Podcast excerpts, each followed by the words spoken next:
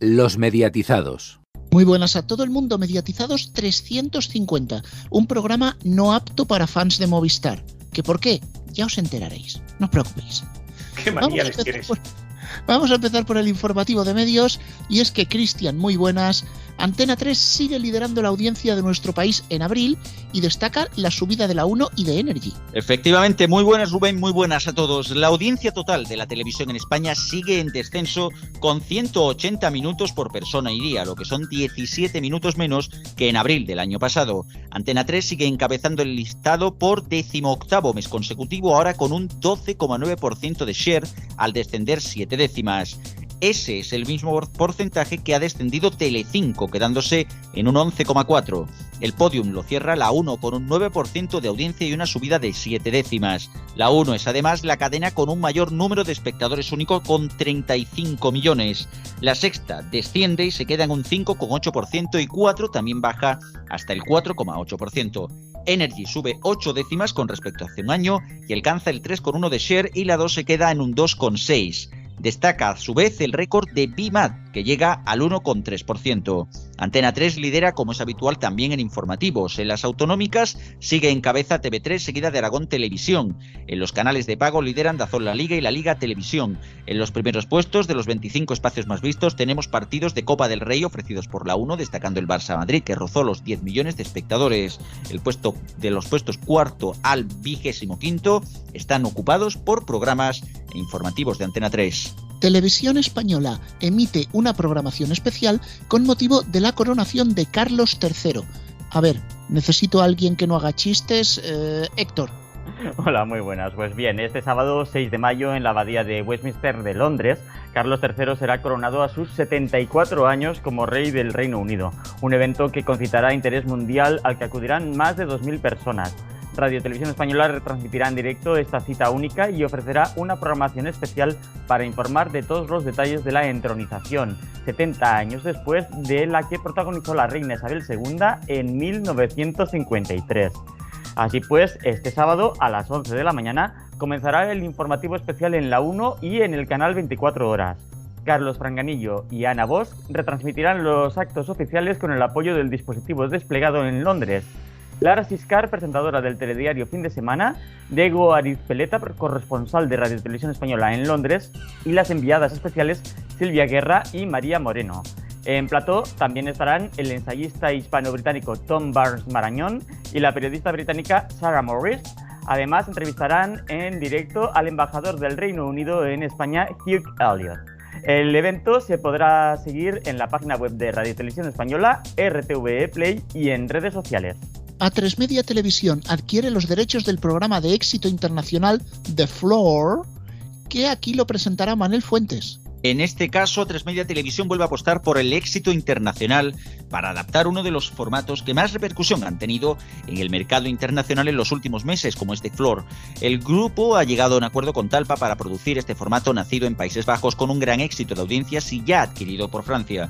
Manel Fuentes, uno de los presentadores de mayor éxito de la televisión, se pondrá al frente de este nuevo programa de A3 Media, producido en colaboración con Mediacrest. La mecánica es muy sencilla en The Floor. Se trata de un espectacular concurso donde 100 concursantes luchan por ganar territorio en un gigantesco suelo LED dividido en 100 casillas. Cada participante se sitúa en una de ellas y cada una representa una categoría de conocimiento diferente. El objetivo es simple, retar a los oponentes para conquistar todo el suelo. Los concursantes tienen que ir combinando conocimientos y estrategia para ir conquistando las casillas contiguas a la suya. Para conseguirlo deben desafiar a un oponente. Se enfrentarán a preguntas basadas siempre en imágenes. El primero que se queda sin tiempo pierde y queda fuera del juego. El jugador ganador del duelo conquista la casilla de su contrincante y amplía así su territorio en el suelo.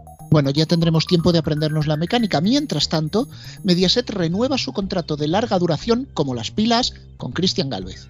Pues muy bien, como dices, en Mediaset España ha firmado con Cristian Galvez la renovación de su contrato de larga duración, lo que llevará al actual conductor de 25 palabras a dar continuidad a su relación con el grupo al que lleva ligado desde el año 2005. Presentador, actor, escritor y productor de televisión, Galvez es uno de los rostros más queridos y reconocidos de Mediaset España, donde comenzó como reportero de Caiga quien caiga y donde ha estado al frente de diversos espacios de entretenimiento como Pasapalabra, Tú sí que vales, Supervivientes y Alta Tensión, entre otros. Es además socio de Phoenix Media, productora participada por la, por la compañía a través de Mediterráneo Mediaset España Group, con la que el grupo de comunicación ha desarrollado diversos espacios y formatos. Una de las sorpresas que nos llevamos hace días, Barça TV cerrará el 30 de junio. Próximo 30 de junio, Barça TV, canal que llevaba operando desde 1996, echará el cierre. Por motivos económicos, el club anunció la cancelación del contrato que tiene con Telefónica desde 2015. Esta decisión supondrá la salida de 150 profesionales entre contratados y colaboradores. La decisión del club fue comunicada a los trabajadores del canal el pasado jueves. La decisión se enmarca dentro de los recortes que se están llevando a cabo para cumplir con las exigencias de la liga en materia de fair play financiero. Y finalizamos con streaming. Sky Showtime consigue en apenas dos meses 600.000 suscriptores en España. Casi nada. Casi nada. Como muy bien dices, Sky Showtime ha empezado con muy buen pie en España a nivel de usuarios y de abonados. Según ha podido saber el Confidencial Digital, la plataforma de entretenimiento de sellos como Paramount, Universal Pictures, Nickelodeon, Sky Studios y Peacock ha conseguido 600.000 suscriptores en España. En este periodo de dos meses han tenido dos grandes estrenos que han llamado la atención de la prensa. Concretamente hablamos de la serie de Saint Iberia sobre la biografía de Miguel Bosé y un nuevo documental sobre Juan Carlos I que contaba con la intervención estelar de Corina. Para la entrada de Sky Showtime en España, desde la dirección de la plataforma se propuso que como oferta de lanzamiento hubiera un 50% de descuento de por vida durante un primer periodo y que se ofreciera la posibilidad de incluir cuentas compartidas al contrario que Netflix. Bueno, ojo que es un 50% de descuento. Si sube, tu precio subirá. Hasta aquí el informativo de medios. Más noticias en neo.es con dos es y en todas nuestras redes sociales, en Twitter arroba neotv y arroba los mediatizados, así como en nuestras respectivas cuentas de Facebook y en el canal de Telegram de los mediatizados. Gracias, Puervo, por tu frase. Buenas. Más conocido también como Antonio, que es su nombre de verdad. y saludamos ahora a Chiscu, que su nombre de verdad es Francisco Garrobo. Muy buenas a todos y también a Alfonso Hernández, cuyo nombre real es Alfonso Hernández. Efectivamente, muy buenas a todos. Bueno, a ver, tenemos un montón de temas que han salido en el informativo de medios y yo creo que merece la pena pararnos un poquito en cada, en cada uno de ellos porque tienen más enjundia de la que pudiera parecer. La sorpresa fue el cierre de Barça TV el próximo 30 de junio. Aquí se han desatado bastantes rumores y no solo un problema para operadores de streaming o para distribuidores de televisión de pago. Hay bastante más, porque Garrobo esto lo puede liar parda en la TDT catalana.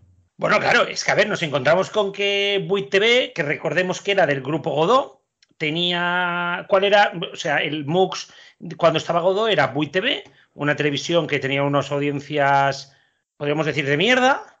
Barça TV, de alquilado a Telefónica. Eh, bueno, un acuerdo telefónica Barça y, y, y Grupo Godó. Tenían eh, BOM, si no me equivoco, estuvo también en su momento.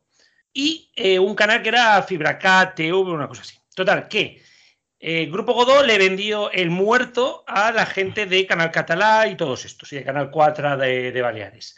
Desde ese momento, bueno, pues hubo el cambio, ya no estaba BOM, estaba, mm, ¿cómo se llama el canal de cine? Verdi Classics. ¿Vale? El canal Verdi. Y cerró hace cuatro días FibraCat, desde que lo compraron los nuevos, los nuevos dueños, los nuevos dueños de FibraCat eliminaron, dejaron de pagar por el canal y les han cortado el servicio. Y mientras estaba negociando con un sujeto, eh, que no sé si puedo decir por aquí por dónde iban las negociaciones, ¿me autoriza, me autoriza nuestro servicio jurídico? Autorizado, ¿no? Bueno, tírale. Cuervo y asociados. Bueno, pues vamos a no decirlo todo, pero bueno, un sujeto con coleta, ¿vale? Para colocar un canal aquí en Cataluña, de golpe y borrazo se le cierra también Barça TV. Cada problema, se encuentra con que la mitad de los canales ahora mismo no tienen emisión. Y recordemos que el CAC no se anda con chiquitas. Como en el CAC no emitas, el CAC te quita la licencia y te la saca a concurso. Y claro, todo el dinero que se habían gastado, pues no servirá. Así que ahora se encuentran con que tienen una persona que les está ofreciendo dinero para un único canal, pero tienen dos huecos. ¿Llegará finalmente el canal informativo que estaban proponiendo? Hecho por Buit TV, mientras también llegue el canal, eh, un canal un poquito rojo eh, en el otro canal. Veremos a ver. Pero también os digo, no es fácil la llegada de este canal colorado porque no tiene prácticamente emisión en catalán. Y recordemos que el CAC exige una serie de horas, que creo que son 12, en la tele para que se pueda emitir. Bueno, pero quizá a lo mejor entra un dinerillo por ahí que se ponen a hacer programación en catalán. Veremos. El lío es monumental en la TDT catalana. Claro, y la pregunta rápida que quisiera hacer. ¿Y si hicieran como Barça TV, que doblaban los contenidos del catalán? Pero a, lo, a la inversa, en este caso. Esa traducción simultánea que tenía el castellano sus primeros tiempos. No lo veo. No me veo yo a un sujeto de, al sujeto de la coleta siendo traducido en directo. Otra Sí. cosa es que a cada programa le aparezca una versión en catalán. Claro, Claro, si al final tú tienes únicamente dos programas en emisión, al rojo vivo marca blanca y el programa de la noche, y te hace justo antes o justo después un programa en catalán y los emites en bucle las 12 horas, sí, pero hay que hacer una apuesta por montar algo. Sí, y es un dinero. Y tampoco que estén sobradísimos de dinero. No por nada, ¿eh? sino porque son una cadena que siempre han dicho de que no van con un gran presupuesto. Porque, lógicamente, como todos sabemos, Roures no ha hecho nada allí para que esto funcione. Pero vamos a intentar llegar un poco a cuáles son las causas del cierre, porque aquí se ha puesto como culpable tanto al propio club como a Telefónica. Hombre, yo creo que las causas del cierre son las mismas que podrían dar con el cierre de Real Madrid Televisión. Son canales escaparate, que no tienen audiencia. Bueno, tienen audiencia en algún partido muy concreto, pero Barça TV tenía tan poca intención de audiencia que vendía sus mejores contenidos y los emitía simultáneamente por tres. Es que ha sido brutal porque hubieron días que teníamos el mismo partido en Teledeportes por 3 y Barça TV. Mm. Y claro, los que los tenemos seguidos en la TDT era como, ah, bueno, pues mira, ¿sabes? Movistar Deportes 1, Movistar Deportes 2, Movistar Deportes 3. Eh, Mira, pero podías, podías elegir el comentarista, es la tele del futuro. eso sí, eso sí, siempre había, porque otra cosa no, pero gastos en comentaristas a saco. Y claro, son canales escaparate, que no tenían ninguna intención. Pero ¿qué ocurre? Que si quieres recuperar a un señor que está por Francia, muy bajito y que sabe jugar muy bien al fútbol, pues esos 8, 9, 10 millones de euros que se le estaba yendo en este canal, que eran pérdidas puras, pues quizá no te interesa hacerlo por ahí y necesitas mejor una campaña comunicativa con el fichaje de Messi. Y ante la, compañía, ante la, ante la comunicación de Barça TV y la de Messi, pues yo entiendo también, y mira que yo soy perico, entiendo también que el Barça pues, ha elegido a quien le puede vender camisetas. Yo quería comentar una cosa antes de darle paso a Alfonso, que tiene la mano levantada. ¿Podrían quitarle los canales y asignárselos a TV3? Eh, sí y no. Ahora esperaba que tú me preguntaras el sí o el no. Os lo Y yo explico. estaba esperando que tú dijeras la explicación del sí y el no. Exacto, os lo explico. La cosa es, el CAC es el propietario de esas frecuencias, tanto las de Cataluña, tanto las de TV3 como las de Buit TV. ¿A Buit TV te pueden retirar? Sí, pero hay que hacer un procedimiento. Y una vez hecho procedimiento, el CAC podría decidir dárselas a la pública. Esto podría suponer una denuncia por prácticas de anticompetencia en los tribunales o, da, o sacarlas a concurso de nuevo. Entonces, claro, sí, podría ser, pero no es tan fácil. Y yo lo que quería intervenir era para decir que si no era muy exagerada la plantilla de Barça de- TV, porque se habla de 150 personas y no sé, para un canal así me parece un poco disparatada la cifra y a lo mejor por ahí se le iba mucho el di- dinero al canal. Estoy muy de acuerdo, tiene una plantilla superdimensionada. Mm. En eso estoy muy de acuerdo. Y yo, y yo por enlazar con el tema de Real Madrid Televisión, que estáis hablando con razón de que son canales eh, escaparates, pero yo no creo que peligre la emisión de Real Madrid Televisión. Yo creo que el Real Madrid lo quiere seguir teniendo como escaparate, aunque no ganen dinero y prácticamente no tengan audiencia con él. O sea, no ganen dinero, sino que lo pierdan, porque es una cifra, yo creo que de pérdida bastante baja y no tiene relevancia en un club que económicamente ahora mismo va bien. No es como el Barcelona que tiene que rascar cualquier euro que se pueda ahorrar. El Real Madrid, por suerte para el club, no tiene esa situación. Entonces no creo que esté pensando ni muchísimo menos en deshacerse del canal. Ojo, en ningún momento he querido decir que Real Madrid Televisión fuera a cerrar, ¿eh? He dicho de que como son un escaparate, pierde dinero, en el momento en el cual a ti no te interesa perderlo, lo puedes cerrar. Era eso, ¿eh? No, no quería decir nada más. Bueno, es que Real Madrid Televisión no ha estado exento de rumores, porque el mismo día que se conocía que Barça TV iba a cerrar, supimos que Movistar elimina su señal del servicio de satélite, no así del servicio de fibra. Recordemos que en el satélite estaba emitiendo solamente en definición estándar, aunque en la TDT lo tenemos disponible en abierto y en alta definición. Comenzaron a correr los rumores sobre un posible cierre y es que recordemos que Telefónica también está involucrada en la producción de Real Madrid Televisión. Corrígeme, Garrobo, si me equivoco, era un dueto Telefónica Mediaset, ¿puede ser? Eh, sí, digamos que Telefónica se encarga del transporte de señal, de, digamos, de la producción del canal y tal, y Super Sport, que es la productora de JJ Santos y Mediaset, se encarga de los contenidos. Más o menos, ¿eh? Porque es un enjambre que nunca hemos acabado de entender del todo, pero más o menos es esto. Bueno, mm, yo tampoco veo muy claro que Real Madrid Televisión vaya a cerrar. Me parece muy extraña esa decisión de Movistar de retirarlo del satélite, porque si Mediaset les hubiera dejado de pagar o el Real Madrid les hubiera dejado de pagar, les cortaban directamente las conexiones y punto, no te lo quedas en fibra. Pero sí cabe recordar que hace unos años a Real Madrid Televisión, una cadena comercial muy conocida, le presentó una oferta para meter su teletienda 12 horas al día en su parrilla. En aquel momento, el Real Madrid dijo no. Ahí lo dejo. Pero aunque no sea una teletienda, los abonados de Movistar van a tener que pagar más. Vale, eso no es noticia. Ya sabemos que en Movistar siempre que hay que pagar más. Pero la última idea y grandísima idea que han tenido es que AXN Movies cueste un euro con 49 al mes. Y, y tengo a Cristian que ya ha cogido la tienda de campaña y se ha ido el primero a la tienda Movistar para, para abonarse ya mismo a ese canal. Y si estoy, vamos, uf, es que, es que fíjate que es que he hecho cola como si fuera a comprarme el último Ipone. O sea, tal cual, porque no quiero decir marcas. El, es, es descojonante, es sinceramente descojonante. O sea, todo el mundo estaba esperando contratar a XN Movies. O sea, en los tiempos del streaming donde uno puede ver las películas cuando le salga del cipote, se le ocurre a esta plataforma cobrar por un canal 1,49 para verlo, encima de todo, al horario que ponga el canal. Y encima nada de cine de estreno, sino cine de hace 30 años. O sea, es que de verdad, son, han, han reinventado la rueda esta gente. De verdad. Yo me os prometo que me acabo de enterar aquí. No lo había leído. Voy de culo estos días.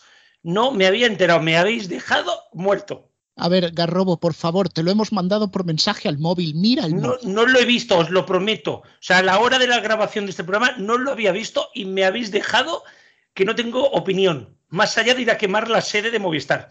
Bueno, yo voy a meter aquí un matiz muy importante. Y es que no tengo claro a estas alturas si esto ha sido una decisión de Movistar o de Sony. Y vosotros me diréis, ¿por qué metes aquí a Sony?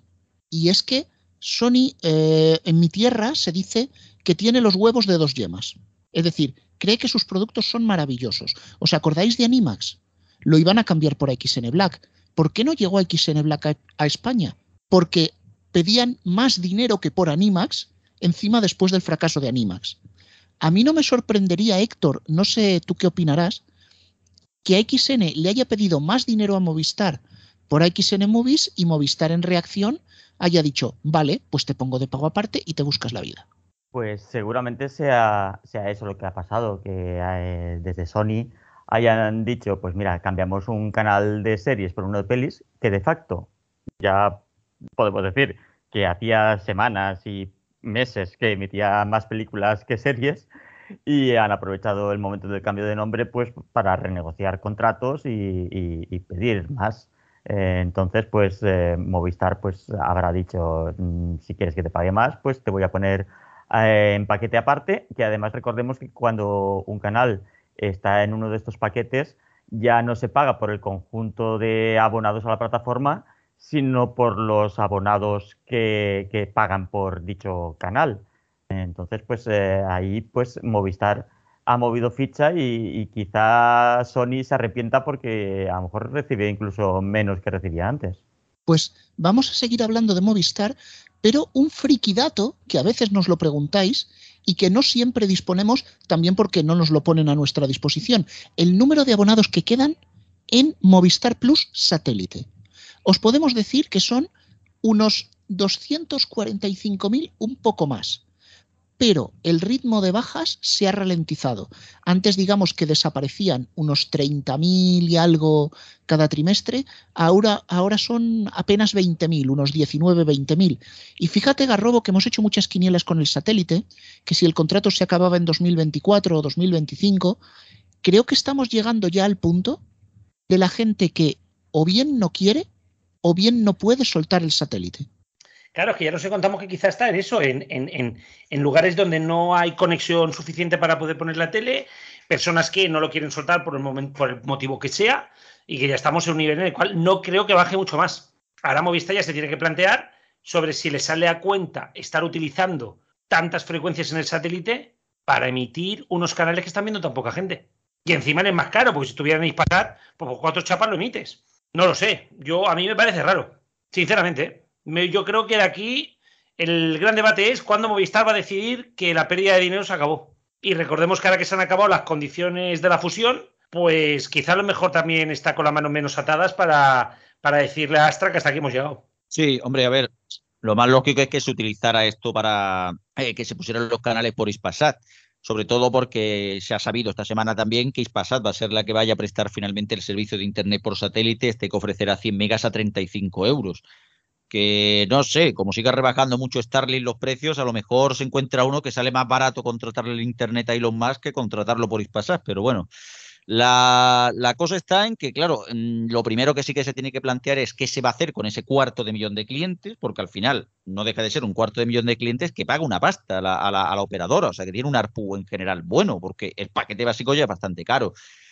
Y luego, por otro lado, claro, tener que resintonizar eh, las antenas de un cuarto de millón de personas. Y encima, porque es a otra polaridad, que a lo mejor hay gente a la que no le funciona bien en la polaridad de Lispasat, pero sí le funciona bien en Astra. Teóricamente no debería haber problema, pero eh, la orografía es una cosa muy, bueno, muy perversa muchas veces.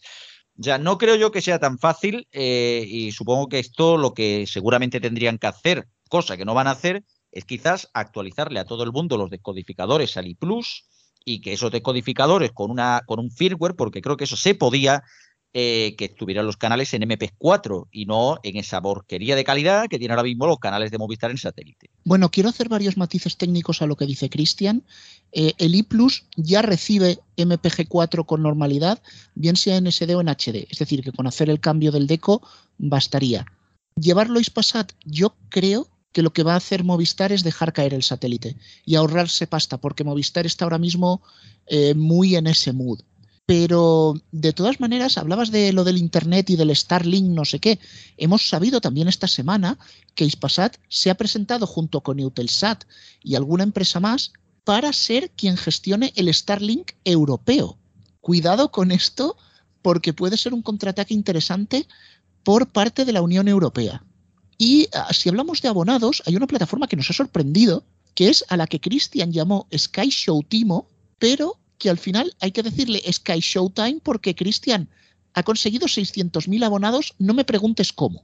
Supongo que el, que vendas a 3 euros mm, con posibilidad de compartirlo con tres personas, quizás es algo que ayude, quizás es algo que ayude. Y sobre todo por, por la desbandada masiva de, gente de, Netflix, como comentamos la semana pasada.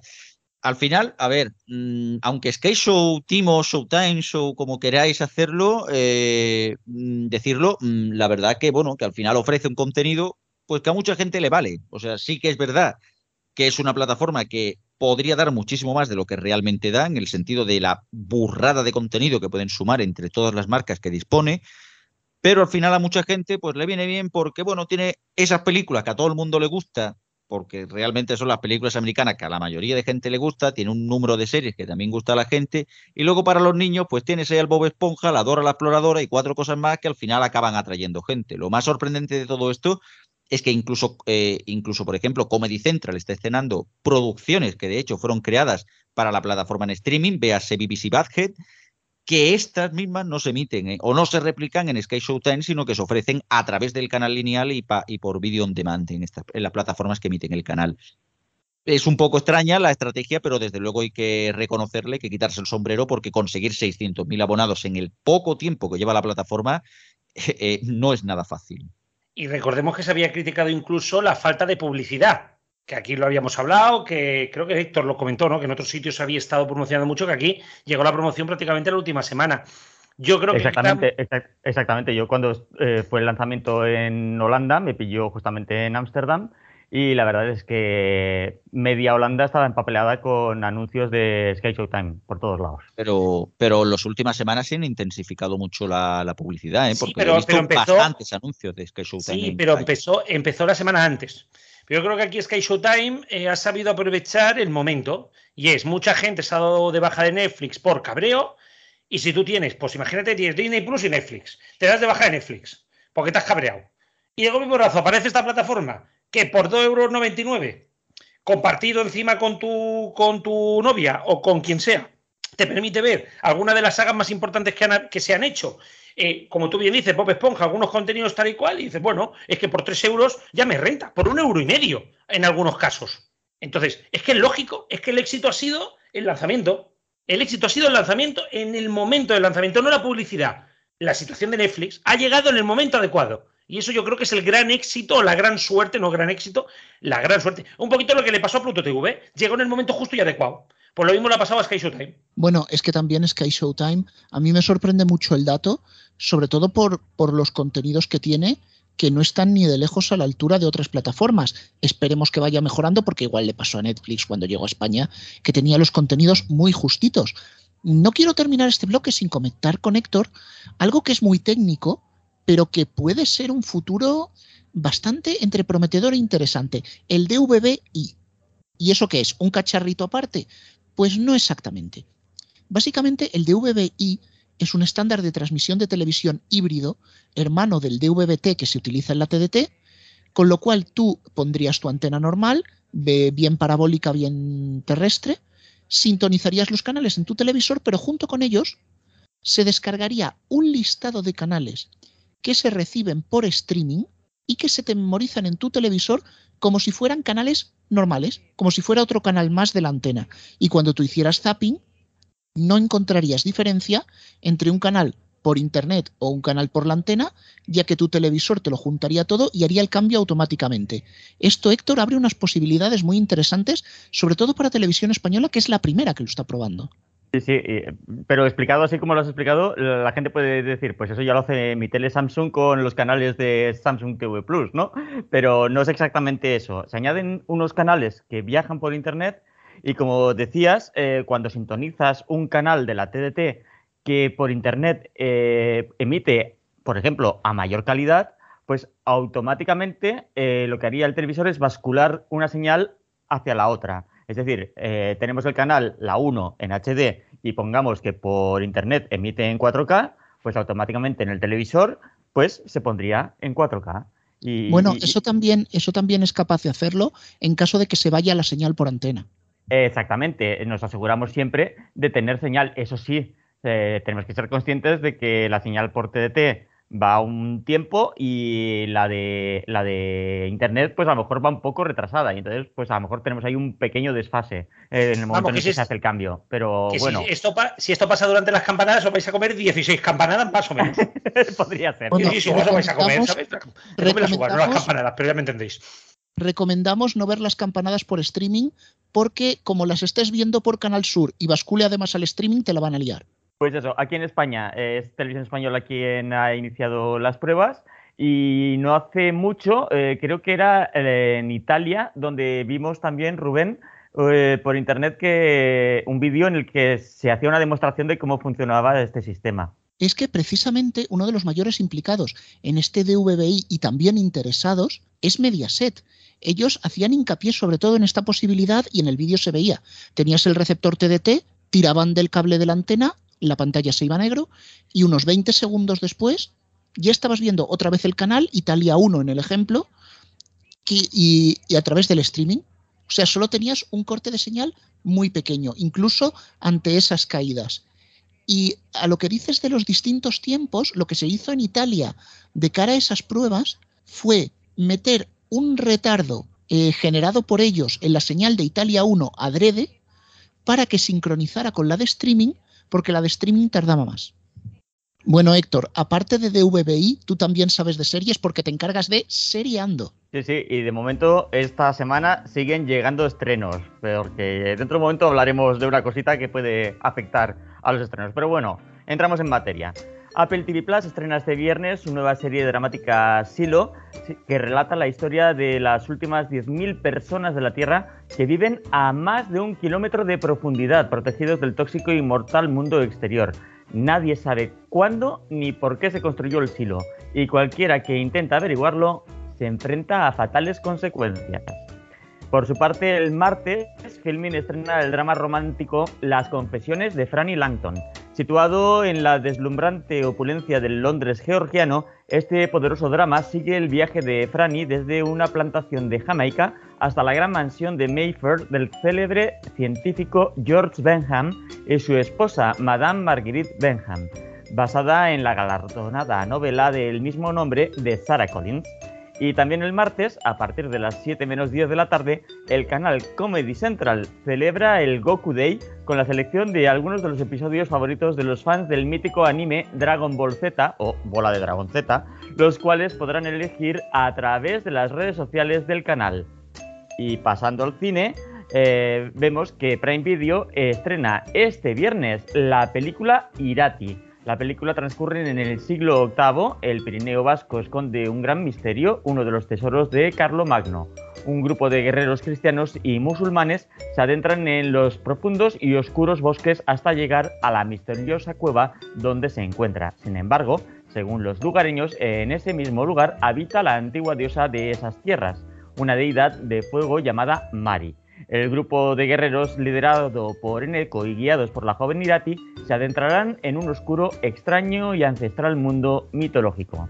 Y como bien decíamos al inicio de Seriando, pues esta semana se ha convocado la huelga de guionistas en Hollywood. Por lo tanto, ha afectado primero que nada a los talk shows nocturnos de la televisión americana y también afectará seguramente a los próximos estrenos de series de aquellas series que se estuviesen rodando en este momento y no a aquellas que las temporadas ya estuviesen grabadas. Así que veremos en las próximas fechas como algunos estrenos que se habían anunciado para este año igual se retrasan para el próximo.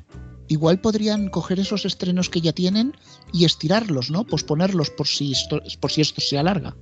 Exactamente, podría darse el caso de que algún estreno, pues si en un mes estrenaban dos series, pues que una de las dos se retrase un poquito más para ir rellenando hasta que se desconvoque esa huelga de, guionistas, que recordemos es de obligado cumplimiento para todos los guionistas eh, de Hollywood, ya que eh, si no, los, no sigues esa huelga, más adelante no puedes formar parte del sindicato, eh, ¿sabes? O sea, si, si un guionista no se adhiere a la huelga, el día de mañana dice que quiere adherirse al sindicato de guionistas y dice, no, no, porque en tal fecha tú no hiciste huelga. Eh, pregunta, eh, porque mi vida últimamente son huelgas en bucle. Eh, ¿No hay servicios mínimos en la huelga de guionistas?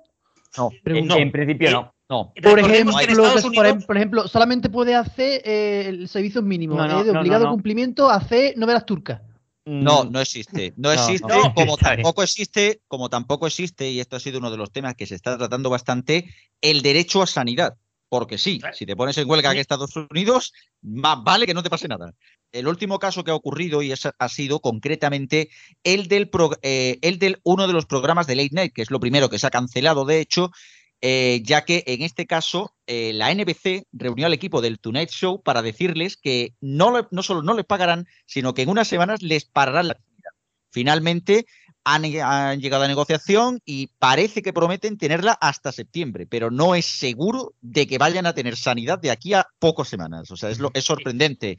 Como también es sorprendente, una declaración realizada, eh, más que nada, es que vamos mal de tiempo, como también es sorprendente una declaración realizada por uno de los, eh, por uno de los miembros de la huelga, la CNN, quejándose precisamente de una cosa que bueno representa el cinismo de la sociedad norteamericana y es que los 250 millones de dólares que ha cobrado David Zaslav, también conocido como el Lotina de, Warner Bros Discovery, eh, es lo que están pidiendo básicamente de dinero los guionistas que se han puesto en huelga. Recordemos en la primera huelga desde el año 2007-2008, en la que hubo bastantes cancelaciones mucho corte de series, ya de hecho se han cancelado la, la, mayoría de los late nights y parece ser que series como Succession o Severance puede ser que estén en peligro, así como Cobra Kai. Un apunte para terminar solamente, hemos dicho que están de huelga, pero sobre todo están de huelga por el cambio de paradigma en el mundo de las series. Antes eh, las series se emitían en televisión y constaban de una temporada de entre 13 y 22 episodios. Ahora con las plataformas el ritmo de trabajo es mucho más intenso y además son ocho capítulos en muy poco tiempo, con lo cual no se garantiza que los guionistas tengan trabajo durante todo el año. Y de ahí que estén en huelga para pedir un aumento de sueldo y de derechos, eh, porque obviamente eh, con la nueva situación salen perdiendo. Bueno, uno que no ha hecho huelga es Alfonso. Tienes lo del deporte, ¿no? Pues por aquí lo tengo. Estamos a final de temporada y hay mucho que contar. El próximo fin de semana no habrá jornada de liga porque se disputa la final de la Copa del Rey. El sábado a las 10 de la noche, Real Madrid-Osasuna en la 1. En el fútbol internacional nos, nos, detenemos en las dos ligas más apretadas. En la Premier League, el sábado a las 4 de la tarde se disputa el Manchester City Leeds y el domingo a las 5 y media el Newcastle Arsenal. Ambos por razón. En la Bundesliga, el sábado a las 6 y media se juega el Werder Bremen Bayern de Múnich y el domingo a las 5 y media el Borussia Dortmund Wolfsburgo. Ambos en Liga de Campeones por Movistar Plus. En el mundo del motor, el domingo a las 9 y media de la noche se corre el Gran Premio de Miami de Fórmula 1. En la Euroliga se disputa el combate, perdón, la resolución de los cuartos de final. Todo lo anterior en Dazón. Movistar Plus televisa la última jornada de liga regular de la CB. Y ya cambiando de deporte, en tenis estamos viviendo las últimas rondas del Master 1000 de Madrid en televisión española y Movistar Plus. Las semifinales del Carlos Alcaraz serán el viernes a las 4 de la tarde. En fútbol sala se disputa la Final Four de la Liga de Campeones con Palma Futsal de por medio este viernes las semifinales y el domingo la gran final y lo televisa Goldplay. Que sí, Goldplay dando deporte, esto es nuevo. Y por supuesto, no podemos terminar la agenda deportiva sin recordar que la semana que viene es la ida de semifinales de las competiciones europeas. El martes a las 9 de la noche, Liga de Campeones con el Real Madrid Manchester City y el jueves Liga Europa con el Juventus Sevilla. Ambos en Liga de Campeones por Movistar Plus. Oye, Alfonso, que con lo de Goldplay te has hecho un medio informativo ahí, ¿eh? Sí, sí, sí, sí, sí. Y con el combate de la Euroliga también. Y bueno, una semana más también tenemos que escuchar el sonido histórico con Palaciego. ¿Hoy es alegre, es triste o de qué va? Hoy, buenas tardes a todos. hombre, es triste, es triste la verdad, porque es el fallecimiento de, un referente de la radio en España. Pero el programa podemos decir que es feliz, porque a, pesar de los 51 años que tiene el programa en distintas ediciones, sigue funcionando bastante bien con su nuevo presentador de hace unos años. Así que bueno, hablaremos de Enrique Dausá y también de la función actual que hace Gerardo Quintana, su continuador. Volviendo sobre la radiofónica y el entretenimiento, en Cuba trabajó en radionovelas y rodajes de películas, tal como en España, donde en 1971 llega a Madrid y posteriormente funda el programa Radio Hora, donde de 6 a 9 de la mañana estaba en Radio España, con toda la información regional, internacional, nacional, el tiempo e incluso deportiva provincial y anuncios, todo con el signo de más y mejor en menos tiempo. Escuchemos un corte del año 1987. Muy buenos días. El tic-tac del reloj que escuchan indica que comienza en Radio España, la radio de Madrid.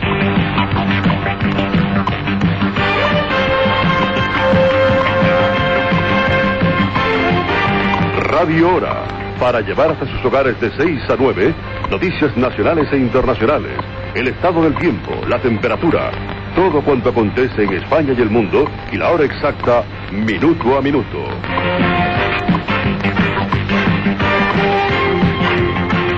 Hoy estaremos en su compañía en los controles Florentino Yugo, ante el micrófono Alfonso Villar, Carlos Peñalosa, Carlos Aiz y Enrique Dausa.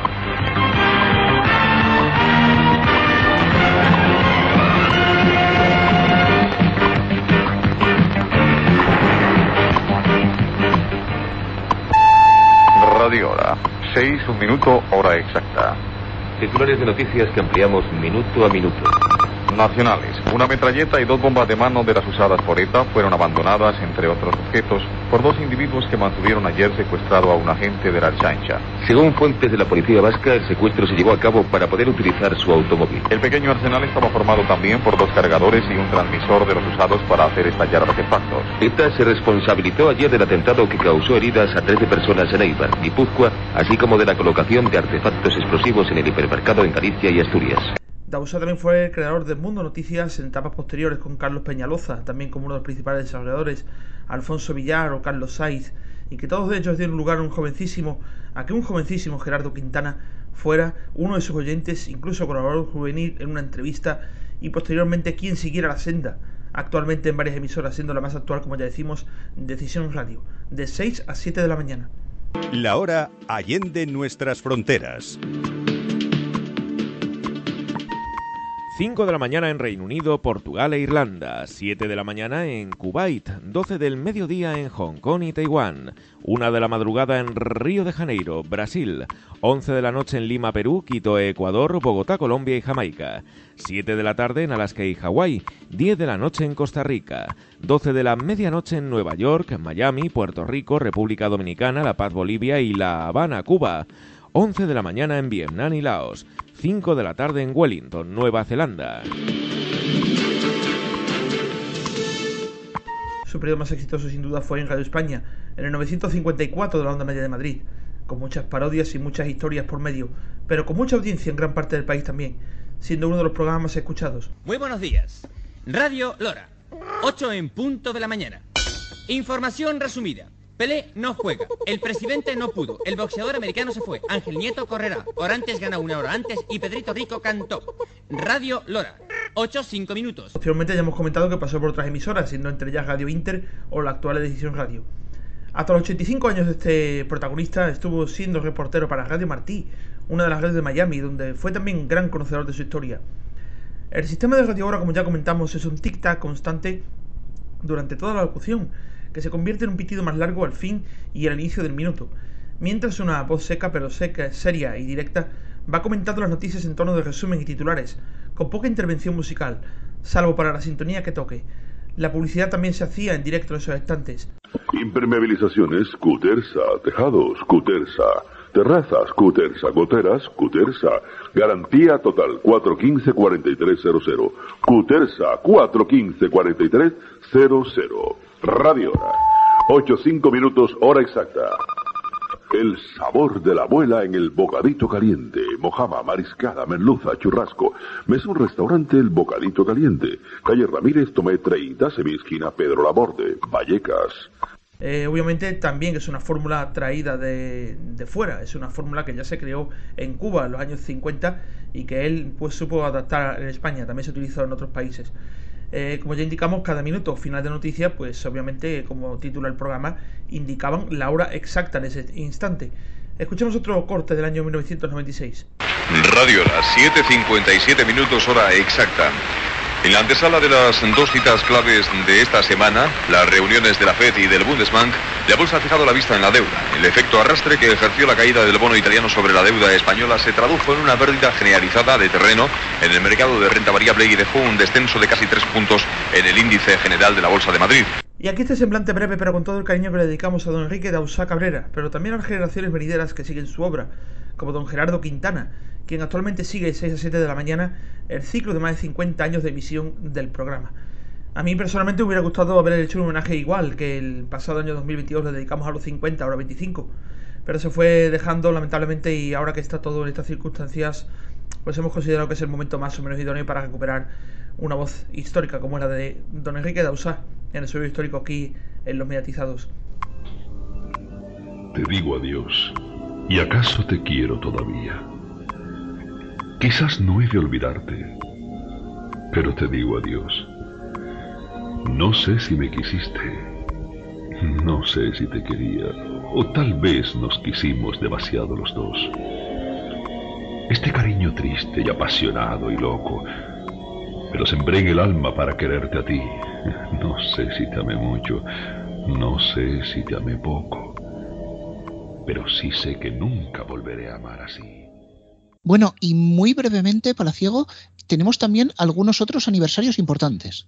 Sí, tenemos el 70 aniversario de Radio Gaceta Los Deportes, así que a ver si le podemos dedicar un microsonido, un sonido interesante, en especial en aquella etapa de Juan Manuel Gonzalo, a ver si puede ser. Bueno, nos queda solo una parte del programa y nos queda un mediatizado por llegar.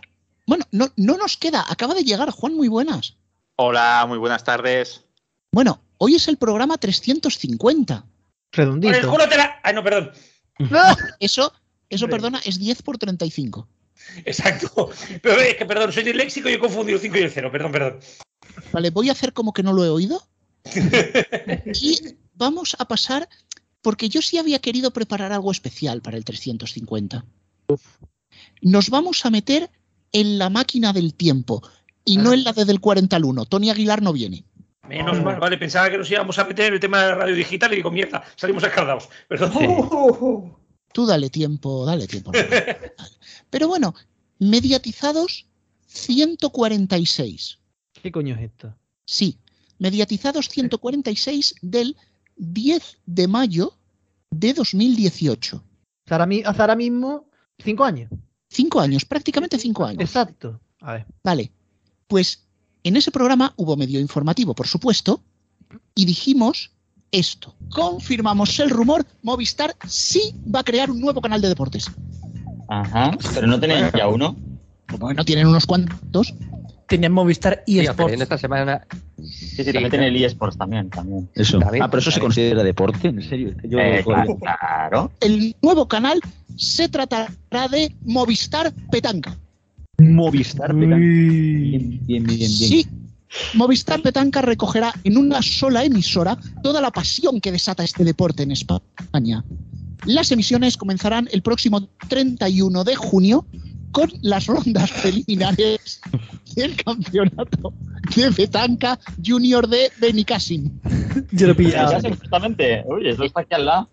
Bueno, adicionalmente se prepara el lanzamiento de Movistar Petanca 2 para el caso de que se llegasen a solapar retransmisiones en directo. Obviamente no se pueden quedar sin emitir. En declaraciones a este medio informativo, el director de deportes de Movistar Plus dice que de primeras lo de Movistar Petanca puede parecer una locura, pero si miras el Big Data ya la cosa cambia. Oye, pero el Movistar Petanca estará incluido en fusión o no? Estará en Movistar Infusión, porque te tienes que tomar una pila. Ah, sí, Hombre, es que, más claro, relajación es- para ver eso, ¿no? Por Dios. que Entonces, ya- es, es tan emocionante el campeonato.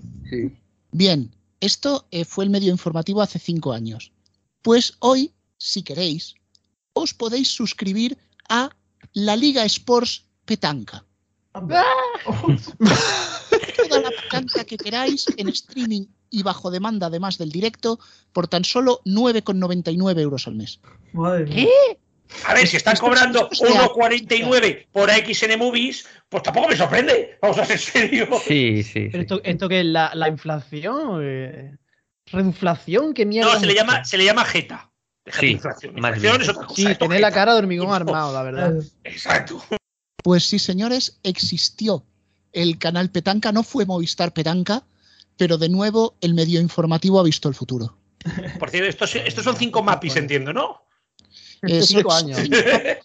Pero es que fuimos tan adelantados que incluso Cristian propuso una alternativa a Movistar por si esto fallaba.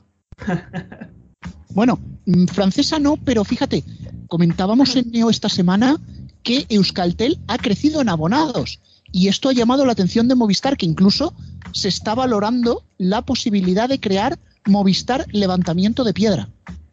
¿Y Movistar Ice Colari? Pues ahí, ahí están, ¿eh?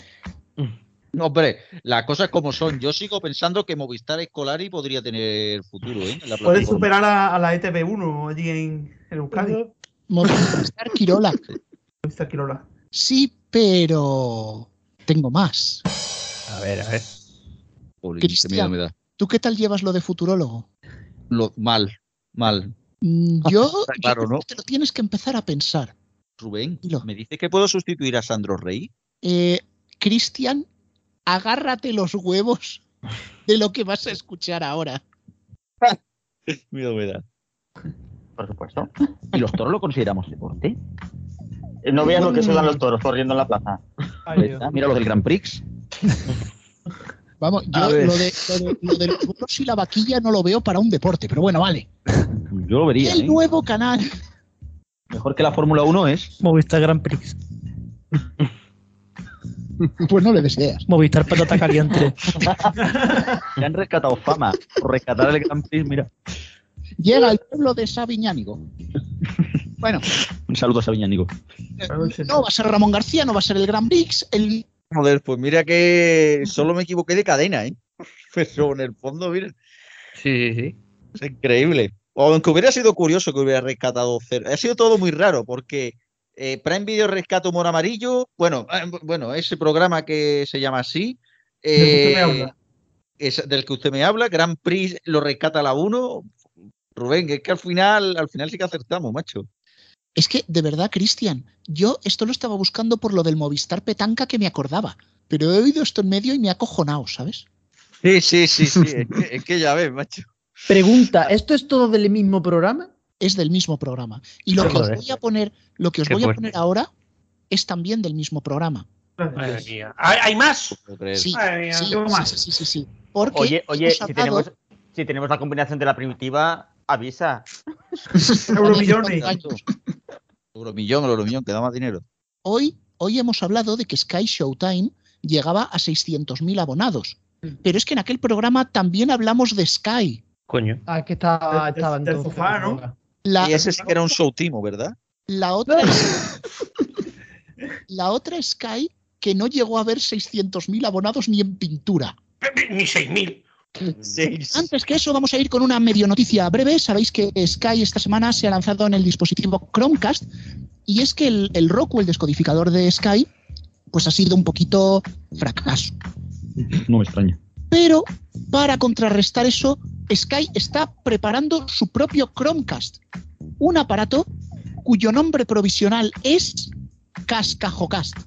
Cascajocast. Suena bien. Eso, eso, eso tiene pintaza, ¿eh?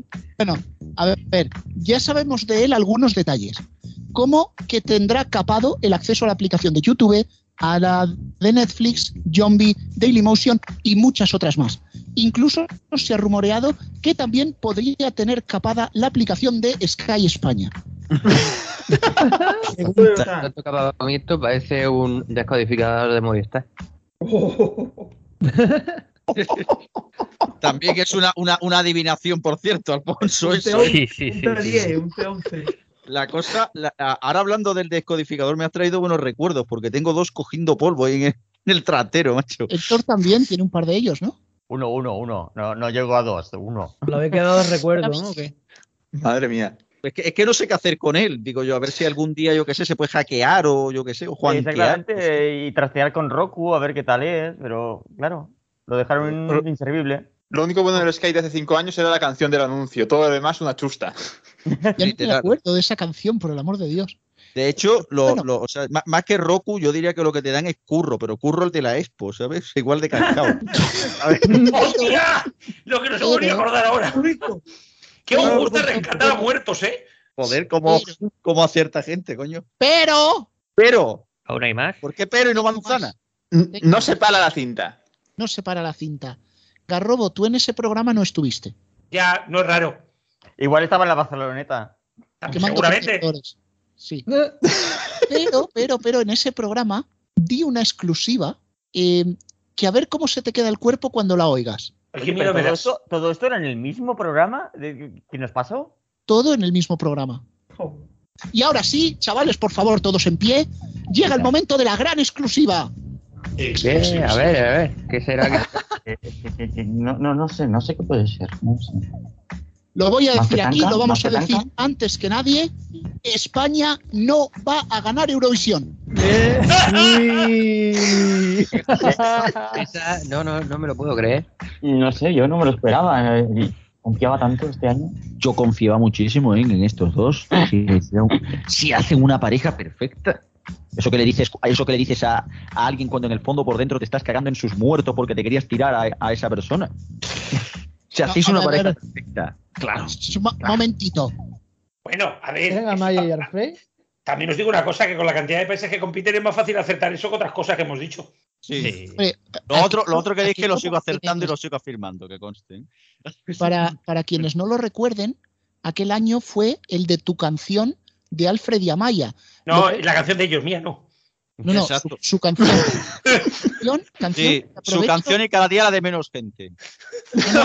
que aprovecho, que aprovecho para decir, no he escuchado todavía. Joder, Rubén, a ver. Que Tienes un problema que. Rubén tampoco sabía que, esta, que este fin de era la final de Copa del Rey. Sí, Tampoco sabía. Rubén, tío, No eres el Internet Explorer. En algún momento, en algún momento, la semana que viene hablaremos de que Blanca Paloma es eh, eh, cuarta en las apuestas eh, y, y- y que por delante está Ucrania, que todos sabemos que lo tiene porque ganó la última. Pero bueno, algún día fallaremos esa. si Ucrania, mira, si Ucrania sigue participando La- en Eurovisión, yo los, los programas de Eurovisión de, de, esta, de la semana que viene y la otra, yo me pongo de huelga, tío, lo siento. Blanca Paloma, pero Blanca Paloma no es de Rocío. Como Rusia. A ver, chico, la cosa sobre todo con esto es que Blanca Paloma, yo creo que en el ordenador de Rubén, en el multiverso de Rubén, Blanca Paloma es una canción de la George Water Selection de hace No, no, no, 50 no, años. en- No, será de la Cristian, Cristian, en mi mundo la blanca paloma es el bar debajo de mi casa. Claro, de, de María del Monte. Exacto. Hombre, yo os digo, yo os digo que Flores de Rubén. sin entenderlo, sin entenderlo, las apuestas, la cosa está muy bien para Blanca Paloma. Yo no lo entiendo. Yo no lo tampoco. puedo entender, no lo entiendo. Eh, Pau sí que lo entiende, la semana que viene supongo que lo tendremos, pero a ver si bueno, vamos bueno. a fallar alguna vez esta predicción. Escucha, Ya podemos veremos la semana que decir- viene, pero Pau decía que no iba a ser ni top 10 al principio, ¿eh? Bueno. Si Pau dijo que era la mejor opción que teníamos, Sí, cuando la- nos entera, yo la sigo cantando. No, no, dijo que era la mejor opción, pero que veía difícil que entraran entre las 10 primeras. Viva Bueno. la Blanca Paloma, podemos decir, ¿no? Bueno, también te digo que yo pensaba que iba a hacer, que se iba a hacer una y quién maneja mi barca, pero es otro tema que ya hablaremos. Bueno, pues como preguntaba Héctor, todo esto ha sido en un mismo programa, pero es que hay que recordar varias cosas. Estábamos en 2018 y en ese, en ese mismo programa, aunque no en el medio informativo, hacíamos chistes de cómo de mal le iba el coche a Fernando Alonso. Alpine, ¿no? Es lo que iba a decir. Esta, esta no la hemos acertado tampoco, ¿eh? No, no, no, pero es que el McLaren era muy malo y, y lo es. O sea, Sí, el McLaren decir, estaba, sigue- madre mía. Sigue siéndolo, sigue siéndolo. Decías que era el programa 133, ¿no? ¡Uh! No, no, era un poquito después. Pero ahora que hablas tú, Antonio, en ese año, en 2018, Audiencias de Mierda tenía canción. ¡Ay, sí! Audiencias de ¡Qué mierda. mierda! Y, ojo, y en esto aquí quiero que por favor todos os abráis los micrófonos, en aquel 2018 hacíamos chistes porque se emitía nuestro programa a la una de la mañana en Radio 4G. Me acuerdo, me Un acuerdo. saludo a Bon Radio. Aún, aún hay más, aún hay más, y esta me pongo la medalla yo. Comentábamos en otra sección de aquel programa que Movistar prometía cobertura total de fibra para 2021. También es verdad A que ver. viene una cosa llamada COVID. Pero es que daba igual. Antonio, la llevan a Kobe, el de, la, el de Barcelona 92, también hubieran dicho lo mismo. Exacto. Chavales, llevan prometiendo esa cobertura desde 2016. Tendrían que haber pasado cinco COVID y un curro. Es que aquí, claro, cada vez que Telefónica volvía a anunciar un año, viene aquí Rubén, el niño malo, y dice, no, es que no da tiempo. Y todos los medios aplaudiendo a Telefónica hasta que le sangran las manos. ¿Vale? Estamos en 2023 y ahora la promesa es cerrar centrales de cobre en 2024. Y me vuelve a dar la risa. Iremos avanzando, iremos avanzando.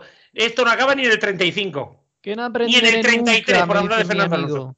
Y en el 36, por, por hablar de la guerra civil. Arderéis. En fin, eh, mejor que acabemos con la carta, ¿no? Sí, sí, que nos vamos a liar a tiro. Hola Rubén, hola Antonio, The New God Robots. Y a todos los que estáis por ahí pensando cómo es que Jesulín ha dado una entrevista en Telecinco. Pronto va a ser Eurovisión, el festival que antes era un acontecimiento nacional, luego fue tomado como el Festival de la Caspa y que ahora es la Champions Gay. El año pasado me dio que pensar que Telecinco, Antena 3 y las demás dejaran a Televisión Española sola con la emisión de Eurovisión, como, mm, no sé, como si no quisieran disputarle el día a la 1. Incluso hablaban a las claras de Eurovisión, la previa, siendo que eso iba a ser emitido precisamente en la competencia.